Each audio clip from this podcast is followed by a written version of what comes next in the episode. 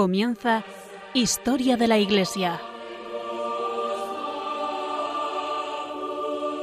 Un programa dirigido por Alberto Bárcena. Buenas noches oyentes de Radio María y de Historia de la Iglesia. Seguimos con nuestra serie de Padres de la, de la Iglesia, que ahora eh, abordaremos el tema al hablar del esquema del programa. Buenas noches, María Ornedo. Buenas noches. Buenas noches, Carmen Montis. Buenas noches. Gracias a las dos por su estupendo trabajo en este programa que verdaderamente está en sus manos. Eh, y buenas noches a todos nuestros oyentes de, de Radio María.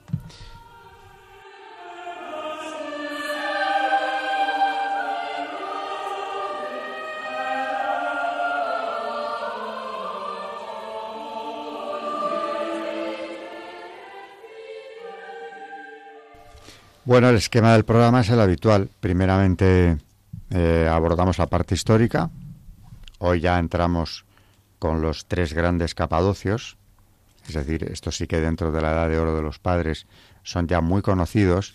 Seguro que en otros programas, seguro, y además quiero recordarlo, hemos hablado de ellos, pero no con esta forma sistemática que estamos siguiendo en esta serie de programas de, de, historia de la Iglesia dedicado a los eh, padres de la Iglesia.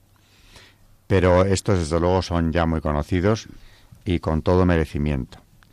Como que los tres grandes capadocios, que son San Basilio de Cesarea, que es al que vamos a dedicar el programa de hoy, eh, que muere en el 379, San Gregorio de Nisa, que muere en el 394, eran hermanos, San Basilio de Cesarea y San Gregorio de Nisa.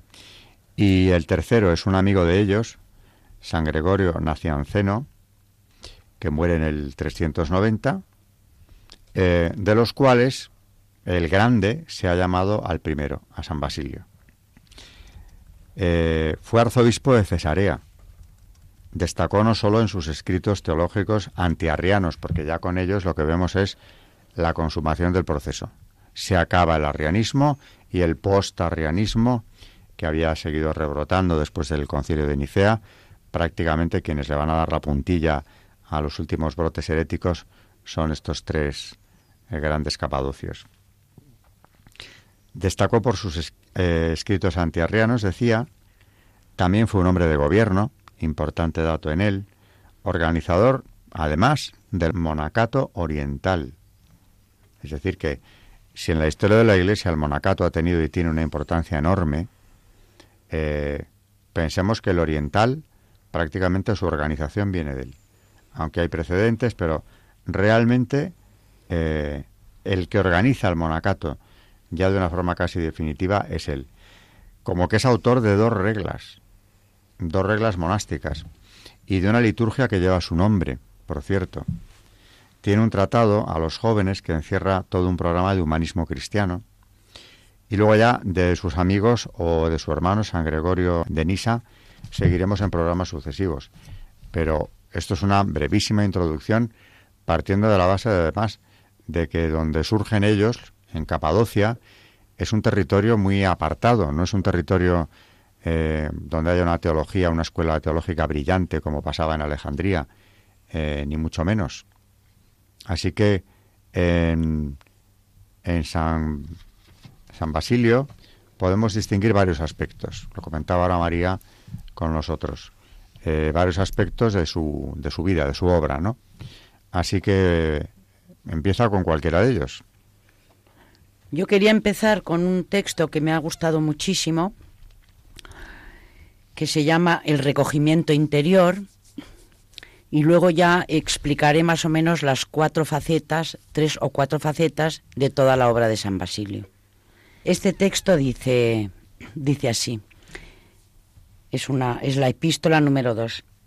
si alguien quiere venir en pos de mí, dice el Señor, niéguese a sí mismo, tome su cruz y sígame, que vemos en Mateo 16, 24.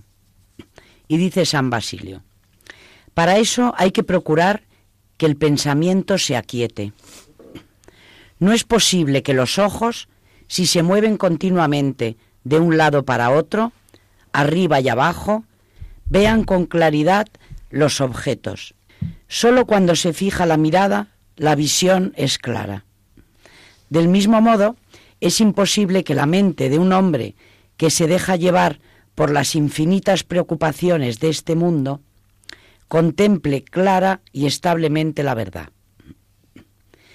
Quien no está sujeto por los lazos del matrimonio se ve turbado por ambiciones, impulsos desenfrenados y amores locos.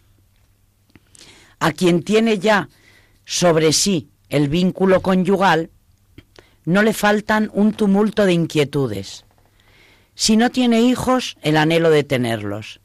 Si los tiene, la preocupación de educarlos, el cuidado de su mujer y de la casa, el gobierno de sus criados, la tensión que los negocios traen consigo, las riñas con los vecinos, los pleitos en los tribunales, los riesgos del comercio, las fatigas de la agricultura.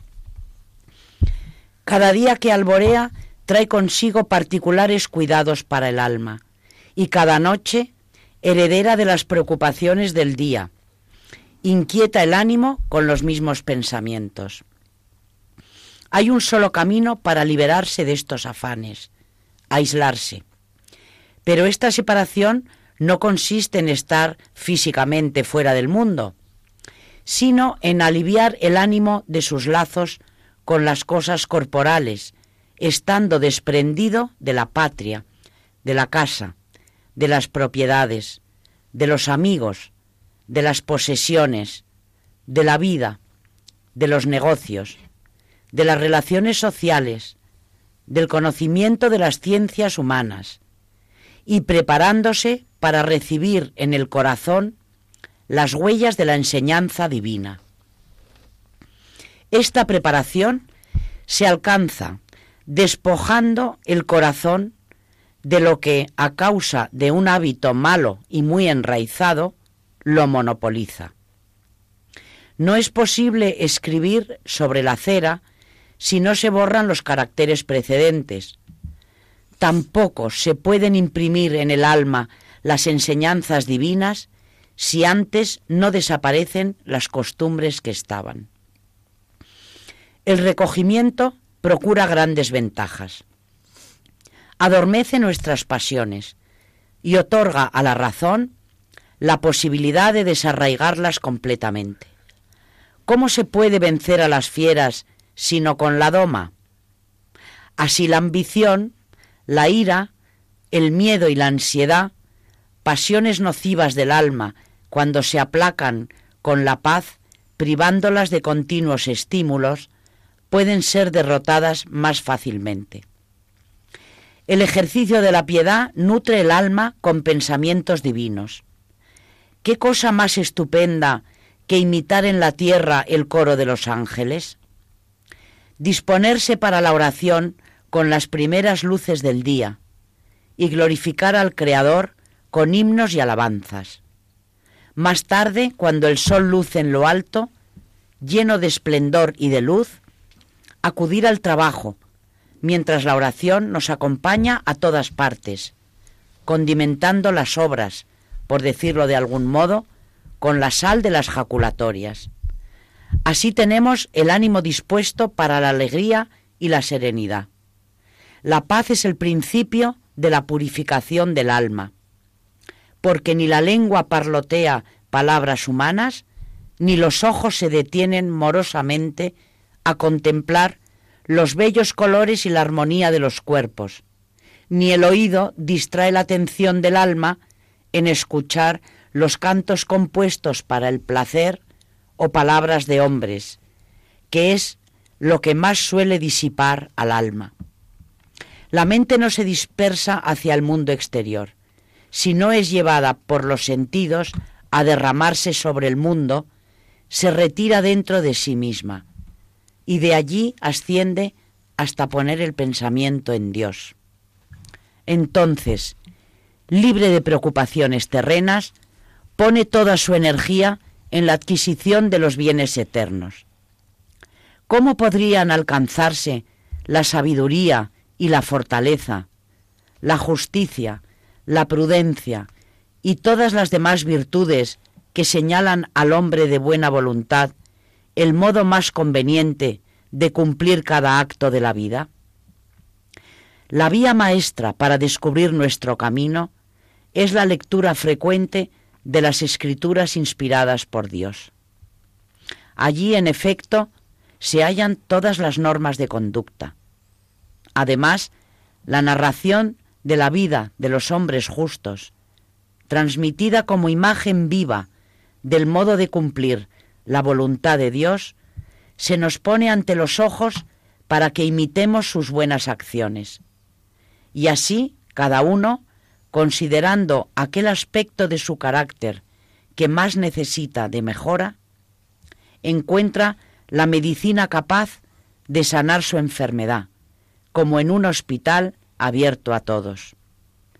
El que desea la continencia medita largamente la historia de José y aprende de él a vivir la templanza, pues se da cuenta de que José no sólo fue continente, sino que estuvo dispuesto a ejercitar la virtud en todo, gracias a un hábito bien radicado se aprende la valentía de Job, cuando las circunstancias de su vida cambiaron radicalmente y de un solo golpe dejó de ser rico para convertirse en pobre, y siendo padre de una familia feliz, se encontró de repente sin hijos.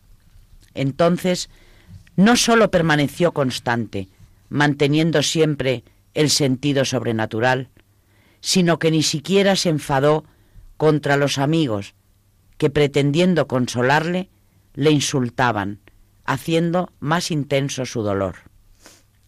Cuando alguien desea ser manso y magnánimo al mismo tiempo, y así manifestar intransigencia contra los errores y comprensión con los hombres, encontrará que David era valeroso en las nobles empresas de la guerra, pero dulce y manso en el trato con los enemigos. Así era también Moisés, cuando se encolerizaba grandemente con las ofensas de los que pecaban contra Dios, y soportaba serenamente las calumnias dirigidas a él mismo. Las oraciones, en fin, además de la lectura, hacen el ánimo más joven y más maduro, ya que le mueven al deseo de poseer a Dios. Es bonita la oración que hace más presente a Dios en el alma. Precisamente en esto consiste la presencia de Dios. En tener a Dios dentro de sí mismo, reforzado por la memoria. De este modo nos convertimos en templo de Dios.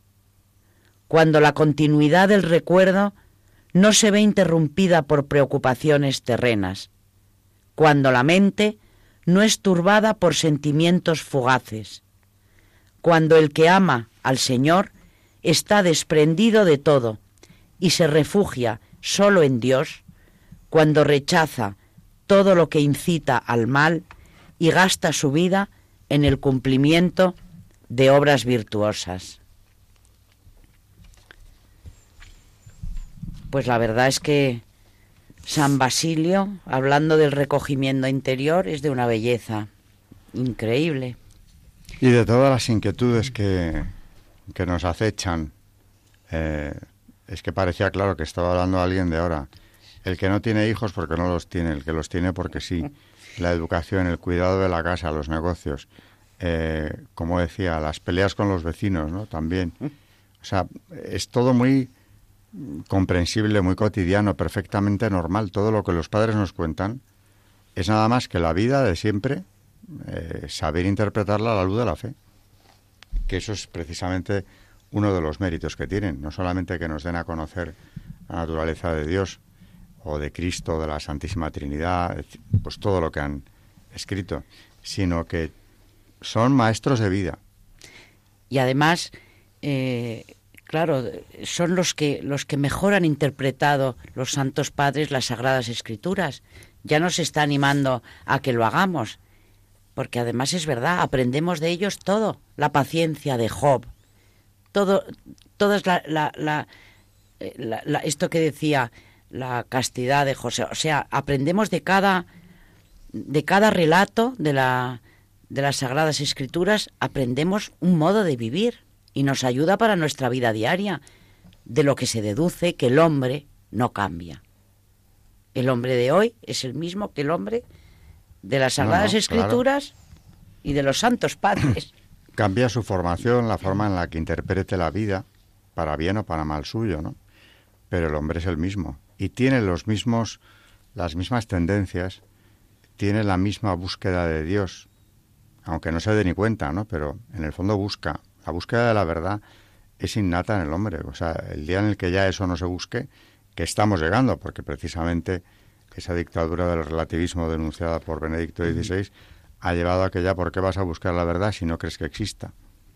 Porque en el fondo están escondiendo la sed de Dios que cada corazón ha puesto el Creador en, nuestro corazón, ¿no? Claro, bueno, es que precisamente esa, ese relativismo es una coraza sobre el corazón del hombre. El día en que no buscas eso, además estás condenando eh, a las generaciones jóvenes que crecen en eso a ser unos perfectos desgraciados.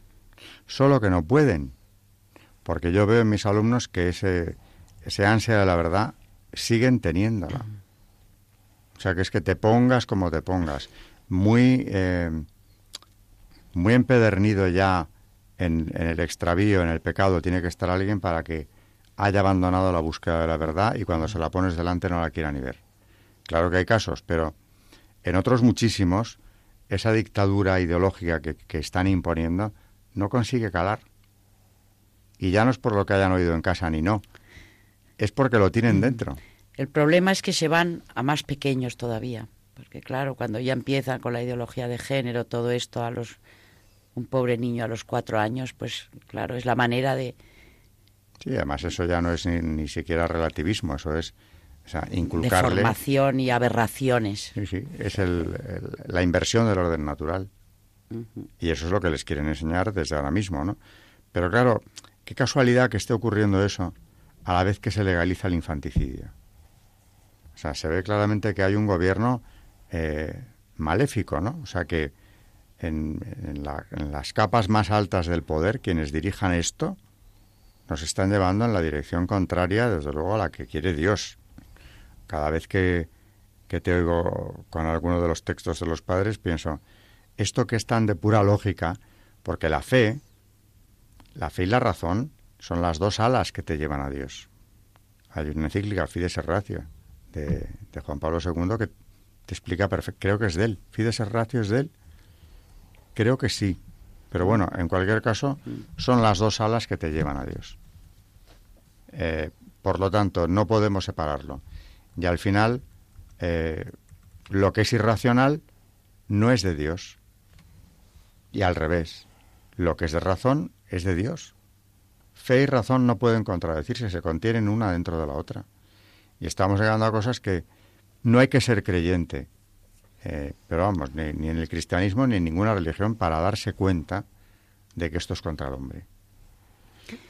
Yo lo que pienso es que antes San Zenón de Verona nos hablaba maravillosamente de las virtudes en el programa anterior y hablando de la esperanza, yo creo que se pongan como se pongan, la esperanza no la vamos a perder. Tenemos un creador, somos criaturas dependientes de él, tenemos un dueño y yo creo que tarde o temprano pondrá orden en todo esto que está ocurriendo porque él es el creador de todo y bueno. Bueno, en el Evangelio Cristo habla mucho de los castigos bíblicos del Antiguo Testamento como realidades, no son símbolos más o menos. Se podrán haber, nos podrá haber llegado la noticia alterada como sea, pero eso ocurrió. Y desde luego él recurre a esos castigos para que veamos que eso no, no es que ya se haya terminado, ¿no? Que puede ocurrir. En el tiempo de Adviento, el otro día me decían unos amigos que si no quería leer un libro con unas profecías actuales, terroríficas, pues no, no me interesa nada. Porque además, más duro que lo que se oye en el tiempo de Adviento, directamente de los labios del Señor, mm, ¿qué, qué, puede pasar? O sea, no, no, no, no me voy a complicar la vida con las profecías de no sé quién que ha dicho que, que ha tenido una revelación en la que tal. Bueno, pues si eso llegara, que habrá que verlo, estamos preparados, pero por la propia Biblia. O sea, ya han pasado, ya ha habido castigos tremendos, rozando la desaparición del género humano, como fue el diluvio, como para que nos pueda asustar algo. Y luego, sobre todo, si dijéramos, hiciéramos ese corte entre Antiguo y Nuevo Testamento, en el Nuevo, insisto, cogeros el tiempo de Adviento y veréis las cosas que, que nos encontramos en el Evangelio en cuanto a avisos. O sea que esto, claro que no puede durar. O sea, una civilización que se construye contra Dios es como el, la torre de Babel. O sea, llegaréis muy alto, pero vendrá un momento de confusión en el que ahí no se habla de un castigo ejemplar que fueran triturados o castigados por el fuego o por el agua, sino que se dispersan. O sea, esa, esa, esa civilización se deshace, no puede, no puede seguir adelante. Y seguro que en su momento, pues, es esa imagen de que, fíjate lo que hemos llegado, es, yo creo que la Torre de Babel es un símil del, del avance científico, ¿no? ¿Hasta dónde podemos llegar? O tecnológico. Pues mira, hasta que Dios te deje.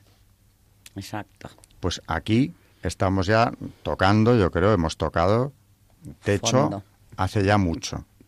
Eh, desde luego estamos contra Dios, abiertamente contra Dios. O sea, la legislación Totalmente. occidental es, es, es contraria a Dios. Pero vamos, que decía, poniéndonos en el caso de que no creyéramos en Él, la razón, simplemente la razón, te hace ver que eso es imposible. Por, una, por un silogismo muy sencillo. Si hay declaraciones de derechos humanos, tanto como se habla de los derechos humanos, ¿no? ¿Cómo vamos a defender los derechos humanos si estamos matando niños? O sea, eso ya no es ni de fe. Insisto, fe y razón son las dos alas que nos llevan a Dios. Pero es que es, lo que sí es irracional, aparte de la maldad que hay en ello, ¿no?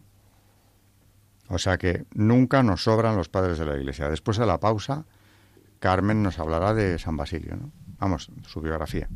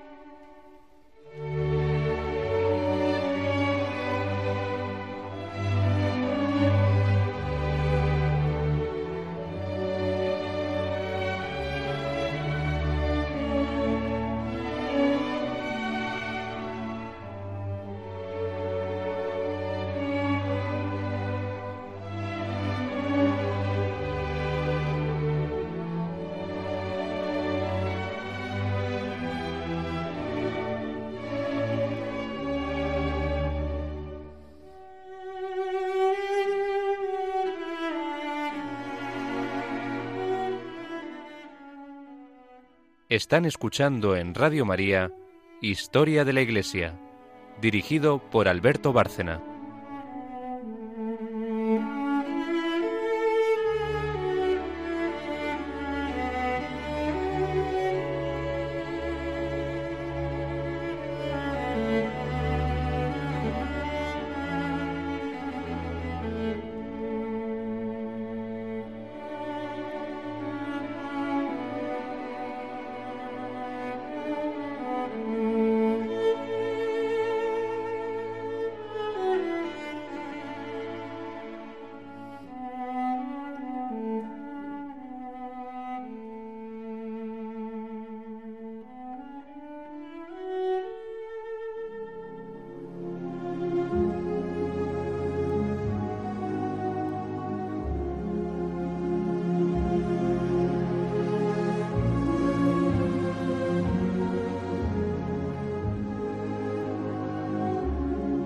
Santos en la historia de la Iglesia.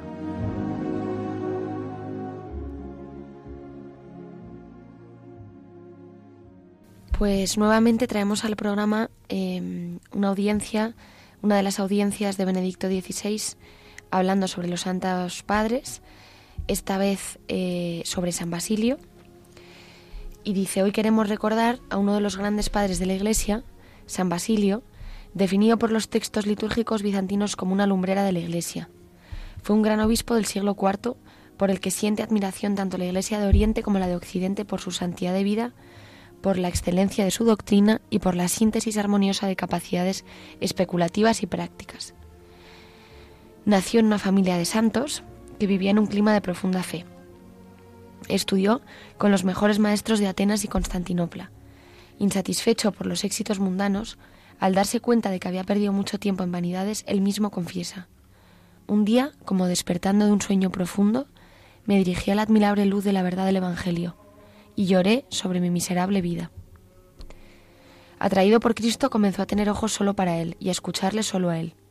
Con determinación se dedicó a la vida monástica en la oración, en la meditación de las Sagradas Escrituras y de los escritos de los padres de la Iglesia y en el ejercicio de la caridad, siguiendo también el ejemplo de su hermana Santa Macrina, que ya vivía el ascetismo monacal. Después fue ordenado sacerdote y por último consagrado como obispo de Cesarea de Capadocia en la actual Turquía. Llevó una intensa actividad pastoral teológica y literaria. Con sabio equilibrio supo unir al mismo tiempo el servicio a las almas y la entrega a la oración y a la meditación en la soledad. Sirviéndose de su experiencia personal, favoreció la fundación de muchas fraternidades o comunidades de cristianos consagrados a Dios, a las que visitaba con frecuencia. Con la palabra y los escritos, muchos de los cuales todavía hoy se conservan, les exhortaba a vivir y avanzar en la perfección. En realidad San Basilio creó un monaquismo muy particular. No estaba cerrado a la comunidad de la iglesia local, sino abierta a ella. Sus monjes formaban parte de la iglesia local, eran su núcleo animador, que precediendo a los demás fieles en el seguimiento de Cristo, y no solo de la fe, mostraba su firme adhesión a Él, el amor por Él, sobre todo en las obras de caridad. Estos monjes que tenían escuelas y hospitales estaban al servicio de los pobres, y de este modo mostraron la vida cristiana de una manera completa. El siervo de Dios Juan Pablo II, hablando del monaquismo, escribió Muchos opinan que esta institución tan importante en toda la Iglesia como es la vida monástica quedó establecida para todos los siglos principalmente por San Basilio, o que al menos la naturaleza de la misma no habría quedado tan propiamente definida sin su excesiva aportación. Como obispo y pastor de su extendida diócesis, Basilio se preocupó constantemente por las difíciles condiciones materiales en las que vivían los fieles, denunció con firmeza el mal, se comprometió con los pobres y los marginados, intervino ante los gobernantes para aliviar los sufrimientos de la población, sobre todo en momentos de calamidad, veló por la libertad de la Iglesia, enfrentándose a los potentes para defender el derecho de profesar la verdadera fe. Consciente de que la liturgia es la cumbre de la cual tiende la actividad de la Iglesia y al mismo tiempo la fuente de donde emana toda su fuerza, Basilio, si bien se preocupaba por vivir la caridad, fue también un sabio reformador litúrgico nos dejó una gran oración eucarística que toma su nombre y que ha dado incluso un orden fundamental a la oración y a la salmodia. Gracias a él el pueblo amó y conoció los salmos e iba a rezarlos incluso de noche. De este modo podemos ver cómo la liturgia, adoración, oración están unidas a la caridad y se condicionan recíprocamente. Con celo y valentía Basilio supo ponerse a los herejes, quienes negaban que Jesucristo fuera Dios como el Padre. Del mismo modo, contra quienes no aceptaban la divinidad del Espíritu Santo, afirmó que también el Espíritu Santo es Dios y tiene que ser colocado y glorificado junto al Padre y al Hijo. Basilio es uno de los grandes padres que formularon la doctrina sobre la Trinidad. El único Dios, dado que es amor, es un Dios en tres personas que forman la unidad más profunda que existe, la unidad divina. En su amor por Cristo y su Evangelio, el gran Capadocio se comprometió también por sanar las divisiones dentro de la Iglesia, tratando siempre de que todos se convirtieran a Cristo y a su palabra. Fuerza unificadora a la que todos los creyentes tienen que obedecer. Concluyendo, Basilio se entregó totalmente al fiel servicio de la Iglesia, en que el multiforme servicio del ministerio episcopal. Según el programa que él mismo trazó, se convirtió en apóstol y ministro de Cristo, dispensador de los misterios de Dios, heraldo del reino, modelo y regla de piedad, ojo del cuerpo de la Iglesia, pastor de las ovejas de Cristo, médico piadoso, padre y nodriza, cooperador de Dios, agricultor de Dios, constructor del templo de Dios. Es el presente, este es el programa que el Santo Obispo entrega a los heraldos de la palabra, tanto ayer como hoy, un programa que él mismo se comprometió generosamente a vivir. En el año 379, Basilio, sin haber cumplido los 50 años, agotado por el cansancio y las tesis, regresó a Dios con la esperanza de la vida eterna a través de Jesucristo nuestro Señor Fue un hombre que vivió verdaderamente con la mirada puesta en Cristo, un hombre de amor al prójimo, al prójimo. Lleno de esperanza y de alegría de la fe, Basilio nos muestra cómo ser realmente cristianos. Y luego, eh, de algunas de sus cartas, he seleccionado algunos eh, muy pequeños párrafos que, creo que describen muy bien su, personalidad. Y, y como su tema favorito era la caridad hacia los pobres, dice en sus cartas, ¿A quién he perjudicado, dices tú, conservando lo que es mío? Dime sinceramente qué te pertenece, de quién recibiste lo que tienes. Si todos se contentaran con lo necesario y dieran el resto a los pobres, no habría ni ricos ni pobres. Óyeme, cristiano, que no ayudas al pobre, tú eres un verdadero ladrón. El pan que no necesitas le pertenece al hambriento, los vestidos que ya no usas le pertenecen al necesitado, el calzado que ya no empleas le pertenece al descalzo, el dinero que gastas en lo que no es necesario es un robo que le estás haciendo al que no tiene con qué comprar lo que necesita. Si pudiendo ayudar no ayudas, eres un verdadero ladrón.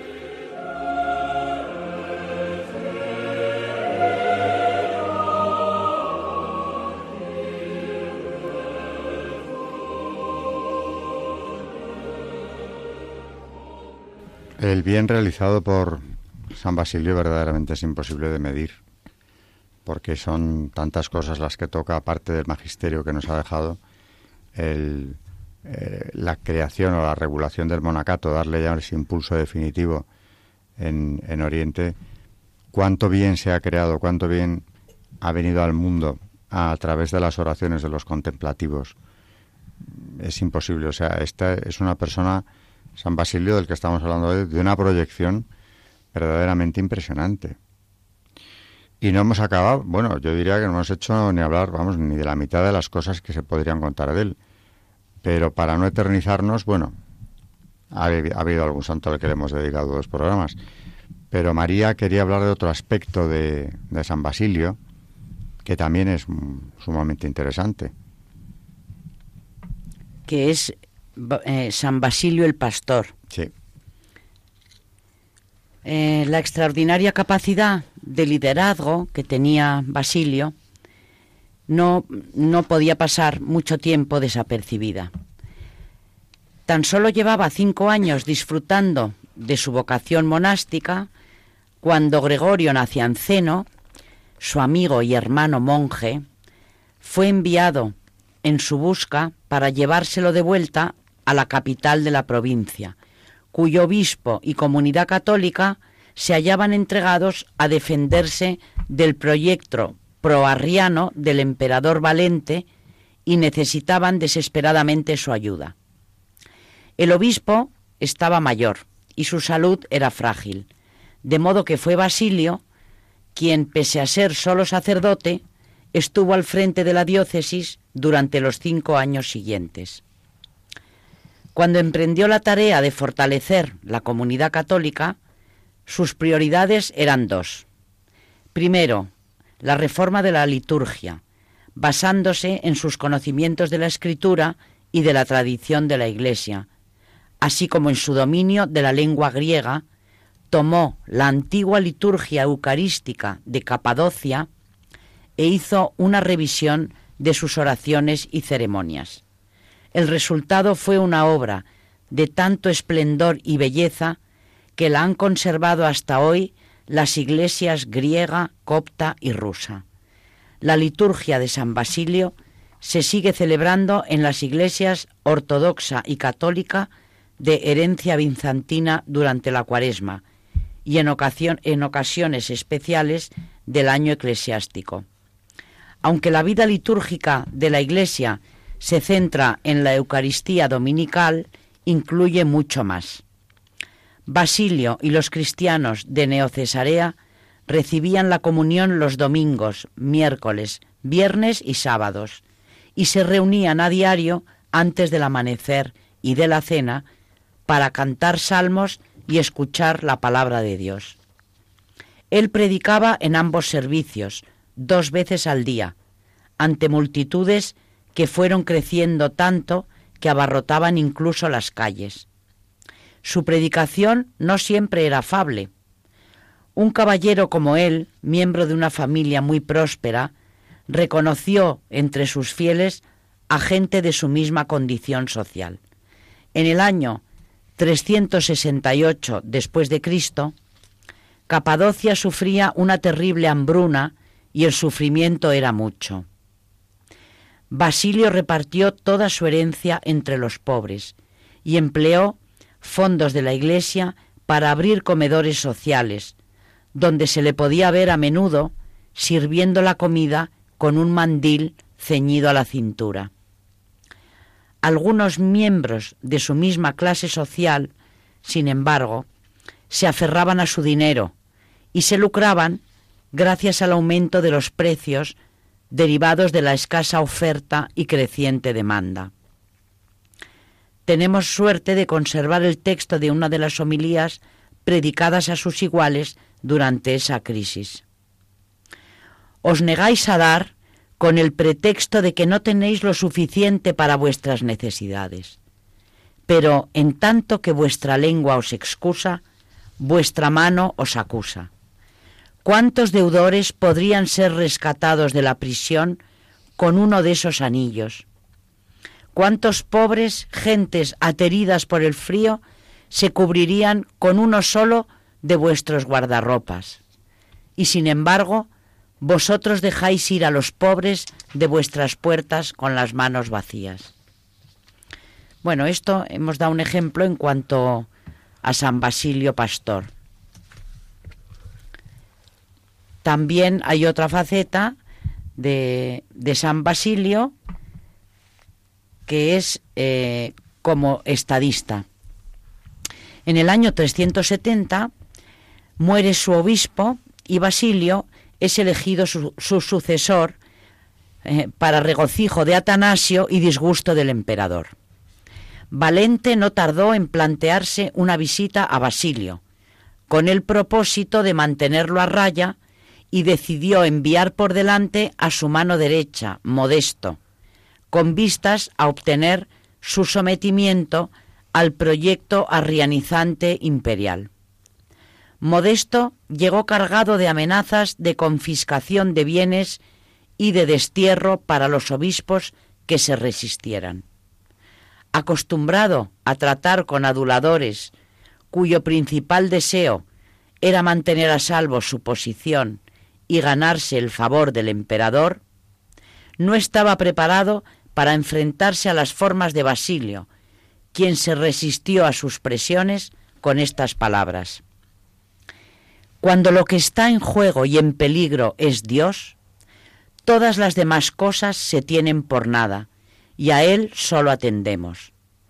Fuego, espadas, bestias e instrumentos que desgarran la carne son para nosotros más bien causa de deleite que de consternación.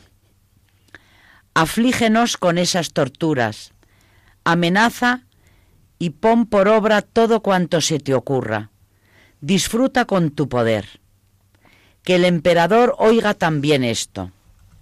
De todas formas, no nos convencerás ni nos ganarás para la impía doctrina, el arrianismo, aunque nos amenaces con los más crueles tormentos.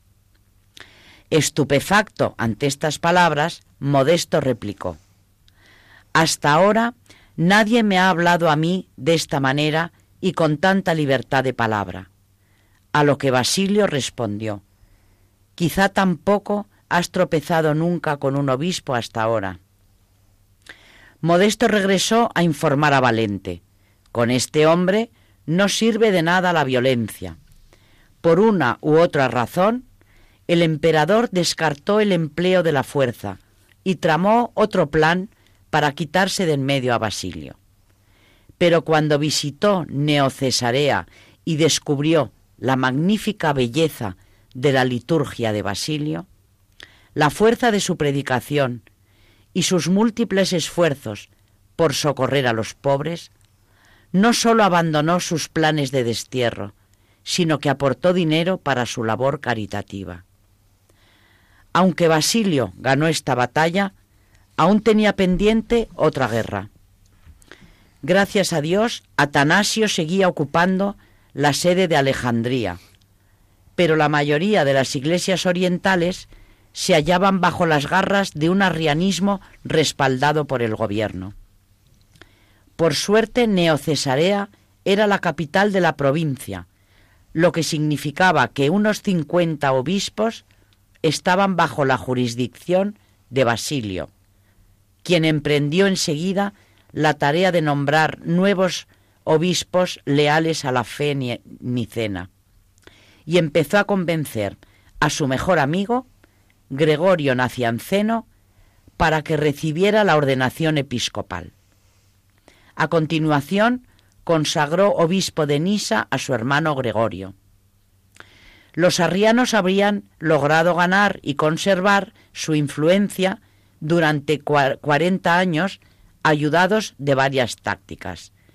Primero, el, el apoyo imperial y segundo, el fomento de la separación del sector niceno, tanto de Roma como dentro de sus propias filas, mediante una serie de riñas terminológicas y jurisdiccionales.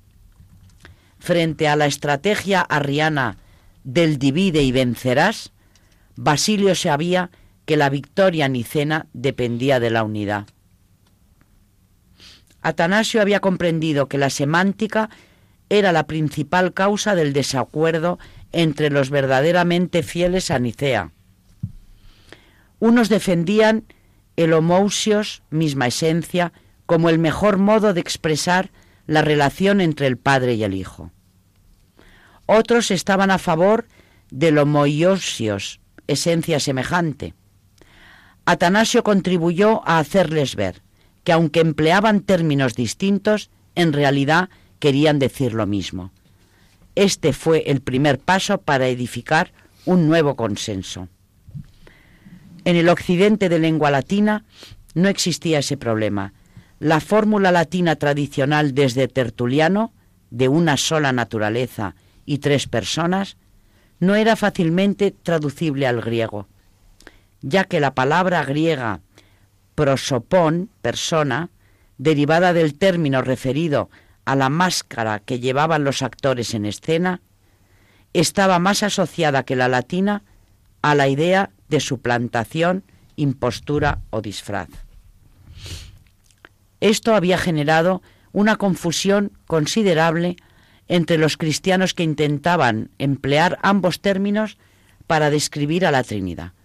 Basilio fue el primero en diferenciarlos nítidamente y los definió del siguiente modo. Ousia se refiere al ser o a la naturaleza única de Dios. Hipostasis se refiere al modo propio en que el Padre, Hijo y Espíritu Santo manifiestan y participan de una única naturaleza divina. Según Basilio, la única fórmula trinitaria aceptable es la de una única ousia y tres hipostases.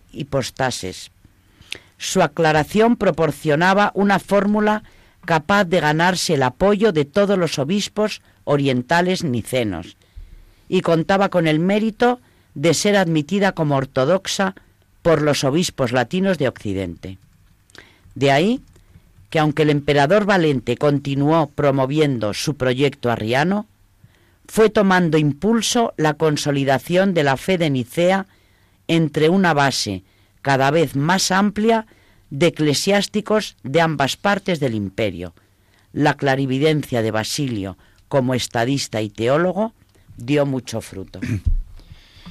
Es asombroso, desde luego, que en Capadocia, territorio casi despoblado de cristianos poco antes de, esta época, se dieran tres personalidades como estas, pero desde luego ahí se ve también la intervención de Dios, los puso ahí, porque todavía no hemos entrado a hablar de los dos Gregorios, su hermano y su amigo. Pero es que la gran catequesis, concretamente, es de uno de ellos, de Gregorio Niseno, que, según algunos autores, es el más profundo de los tres. Profundo, porque claro, la, ampliedad o la amplitud de miras, mejor dicho, de, de San Basilio es extraordinaria. O sea, cómo puede atender a tantas cosas distintas y haber dejado un magisterio como el suyo a la vez, ¿no? Pero bueno, tendremos que ir viendo también a los otros grandes capadocios y luego ya anunciar que en este grupo último, este grupo final, bueno, final no, porque después vienen los últimos padres. Vamos a tener padres está San Isidoro de Sevilla, o sea, nos quedan siglos aún, ¿no? Pero iremos entrando en otros en otros santos padres muy conocidos. Por ejemplo, todavía no hemos llegado a San Juan Crisóstomo, a San Agustín, nada menos, pero bueno, es muy interesante saber que estas no han sido figuras que hayan surgido de repente eh, de la nada, sino que son parte de una larguísima tradición porque aquí los primeros que, que trajimos son del siglo I y II, que son los testigos de los comienzos, como San Policarpo, el pastor de Hermas, por ejemplo, etcétera, que también los hemos traído. Y ya desde el siglo I, pues tenemos en realidad, parece que fue un periodo mucho más breve, prácticamente siete siglos de padres. Y además con una riqueza Mm, impresionante. Lo tocaron todo. Mm. Y yo, como suelo repetir también, San Juan Pablo II estuvo muy claro cuando dijo lo de que los padres de la Iglesia, como he leído antes, ¿no? Bueno, en el primer programa, lo hice el, programa anterior. Son los que con su riqueza y con sus enseñanzas engendran y formaron en el transcurso de los primeros siglos. Pero es que esto ya era así de antiguo. Por ejemplo, en el Concilio de Trento eh, ya se dice que eh, a nadie le es lícito ir contra la doctrina de los santos padres. Y esto no se ha derogado, claro. Desde luego, esto, que es algo que nos separa de otras iglesias cristianas, la aceptación de la tradición, porque por ejemplo en las reformadas es muy frecuente que hagan un hincapié enorme en el Antiguo Testamento, que lo conocen muy bien frecuentemente, ¿no? Pero esta parte, estos 700 años decisivos en la historia del cristianismo, de los padres, en cambio, pues algunas prácticamente lo ignoran. No lo consideran algo que tengamos que asumir, siendo así que es lo contrario. ¿no? en la encíclica de Juan Pablo II, que ya hemos hablado de ella, pero insistiremos en, en otros programas. Por cierto, Fides Ratio sí que es suya, ¿eh? porque antes lo he dudado. Eh, pues eh, Juan Pablo II recoge muchos textos de los Santos Padres también preciosos, ¿no? Y, y dice en uno de los párrafos de la, de la encíclica, dice, no es que mm, por no haber callado estos, estos santos padres, ni disminuido la potencia salvífica y transformadora de la obra de Dios y de las energías del tiempo venidero, San Basilio puede pedirnos a todos, con gran firmeza, amor absoluto a Dios, plena dedicación sin reservas, perfección de vida ajustada a la doctrina del Evangelio. Porque si el bautismo es gracia, y qué gracia más singular, todos cuantos lo han conseguido han recibido realmente el poder y la fuerza de agradar a Dios y están, por tanto, obligados, todos por igual, a secundar esa gracia bautismal, es decir, a vivir según el Evangelio.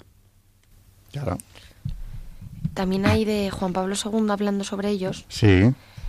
Dice porque él habló mucho de que, además de Benedicto XVI, que como ya hemos visto, eh, casi que hemos acabado a Benedicto XVI hablando de ellos en casi todos los programas. Eh, mm. Con sus catequesis o con sus audiencias, él los consideraba fundamentales. Y también dice eh, Juan Pablo II, dice, si quisiéramos resumir las razones que inducen a estudiar las obras de los padres, podríamos decir que ellos fueron, después de los apóstoles, como dijo justamente San Agustín, los sembradores, los regadores, los constructores, los pastores y los alimentadores de la Iglesia, que pudo crecer gracias a su acción vigilante e incansable.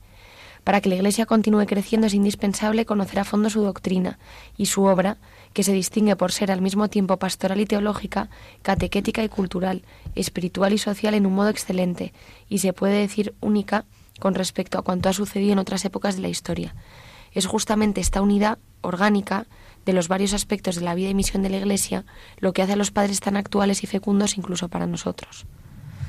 Esto está em, en la Congregación para la Enseñanza Católica, Instrucción sobre los Padres de la Iglesia en la Formación Sacerdotal del año 89. Fíjate, para que siga creciendo la Iglesia. Dice él, es imprescindible conocer la obra de los padres. Claro, es que ¿dónde tenemos la argumentación? Eh, a la hora de hacer catequesis, como decía también él, ¿no? Eh, en la catequesis es fundamental. ¿De quién echamos mano? Hombre, ya sabemos que tenemos eh, instrumentos muy, muy importantes, pero a la hora de profundizar en la catequesis, mm, cualquiera de estos santos padres que hemos traído, sobre todo estos últimos, es que ya te inspiran para, para, para una charla o para una tanda en- entera incluso de, de conferencias o de en unos ejercicios. Tú coges solamente la obra de San Basilio y, y con eso, bueno, eh, y lo que en el programa anterior, las virtudes teologales, el tratado de las virtudes teologales, sobre eso puedes estar hablando largo y tendido. Y darle vueltas y eh, cu- plantear preguntas a, a ti si te las plantean y si no, pues eh, al que te esté dando la charla, ¿no? O sea, que te abre todo un campo de pensamiento cristiano eh, con unos fundamentos que no van a fallar y que además, insisto en ello, son eh, completamente vigentes. O sea, esto no se ha quedado anticuado nada de ello. No, no, no son visiones en absoluto anticuadas. Para nada. Está tan vigente como el Evangelio, que es absolutamente vivo. Pues esto se ve que claramente son textos inspirados por el Espíritu Santo. No están diciendo otra cosa que lo que Dios quiere que digan. Y Dios es muy simple. No es complicado, no es... eh, un- otra cosa es que nosotros no podamos abarcar ni una mm, millonésima parte de lo que es Dios. O sea, ver a Dios tiene que ser algo que yo no me atrevo ni, a describirlo. Pero sin embargo, Él eh, ni su voluntad es ser complejo ni lo es en sí mismo. De hecho, si nosotros somos criaturas suyas, hechas a su imagen, con reconocernos entre sí la mejor parte que hay en nosotros, que solo reconoces dándote, volvemos a la donación, puedes entender que Él es eso. Hombre, el otro día les explicaba a mis alumnos que el ejemplo mm, para explicar lo que es el matrimonio, el matrimonio cristiano, católico, concretamente con el sacramento del matrimonio, la imagen eh, más empleada, la más fuerte que puedes utilizar es la unión de Cristo con su iglesia en cuanto a la donación del esposo que es Cristo hacia ella. ¿Qué más puedes decir? Es decir, que cuando te pones a explicar un matrimonio que es algo que te parece y que se ha trivializado tanto ahora mismo como una cosa exclusivamente humana, ¿no? A voluntad de los contrayentes y ya se verá el tiempo que dura. No, es que eso es nada menos que un compromiso y que un acto de amor tan grande, tan peculiar, como dice también el texto de la doctrina, ¿no? El manual de la doctrina, como que es la, imagen es Cristo dándose a su iglesia. Cuando decimos a veces, sin pensarlo demasiado, la esposa de Cristo, que es la iglesia, eso merece la pena pararse y pensarlo. Bueno, pues para eso tenemos la doctrina, para eso tenemos a los padres y seguiremos con ellos eh, pues todo el tiempo que sea necesario, que desde luego viendo la lista de María es bastante tiempo, porque nos quedan siglos. Estamos, hoy estábamos por el cuarto, o sea que hemos llegado un poco más de la mitad de los padres. Nos quedan otros tres siglos de padres, pero bueno, yo creo que, que no nadie puede cansarse, nadie que siga este programa eh, creo que va a decir ya está bien de padres. Al contrario, a mí lo que me está llegando es lo contrario, ¿no? Eh, gente que está entusiasmada de oír esto, esta, esta sencillez en la explicación de las verdades más profundas, ¿no? Pues ha llegado la hora, así que buenas noches y gracias, María Ornedo. Muchas gracias a todos y buenas noches. Y gracias y buenas noches, Carmen Turdemontis. Muchas gracias a todos y, y buenas noches. Buenas noches a todos nuestros oyentes de Historia de la Iglesia aquí en Radio María. Sí, Eh, te quería agradecer también eh, de parte de todo el equipo de Historia de la Iglesia a algunos de nuestros oyentes que nos escriben emails em, entre ellos a, Maruja García Humada, que nos ha escrito eh, pues felicitándonos eh, con un email muy cariñoso. Le damos las gracias em, y animar a, nuestros oyentes a que nos escriban, que nos hace mucha ilusión, a eh, historia de la iglesia arroba radiomaria.es para que pues si nos quieren dar eh, eh, sus opiniones o preguntarnos alguna cosa o proponernos temas estaríamos encantados de, de, recibirlos. O darnos su apoyo y felicitación, como ha hecho Maruja. Muchas gracias, por cierto. Gracias. Muchas gracias a, todos nuestros oyentes, especialmente a los que nos escriben, desde luego. Y, y hasta el próximo programa.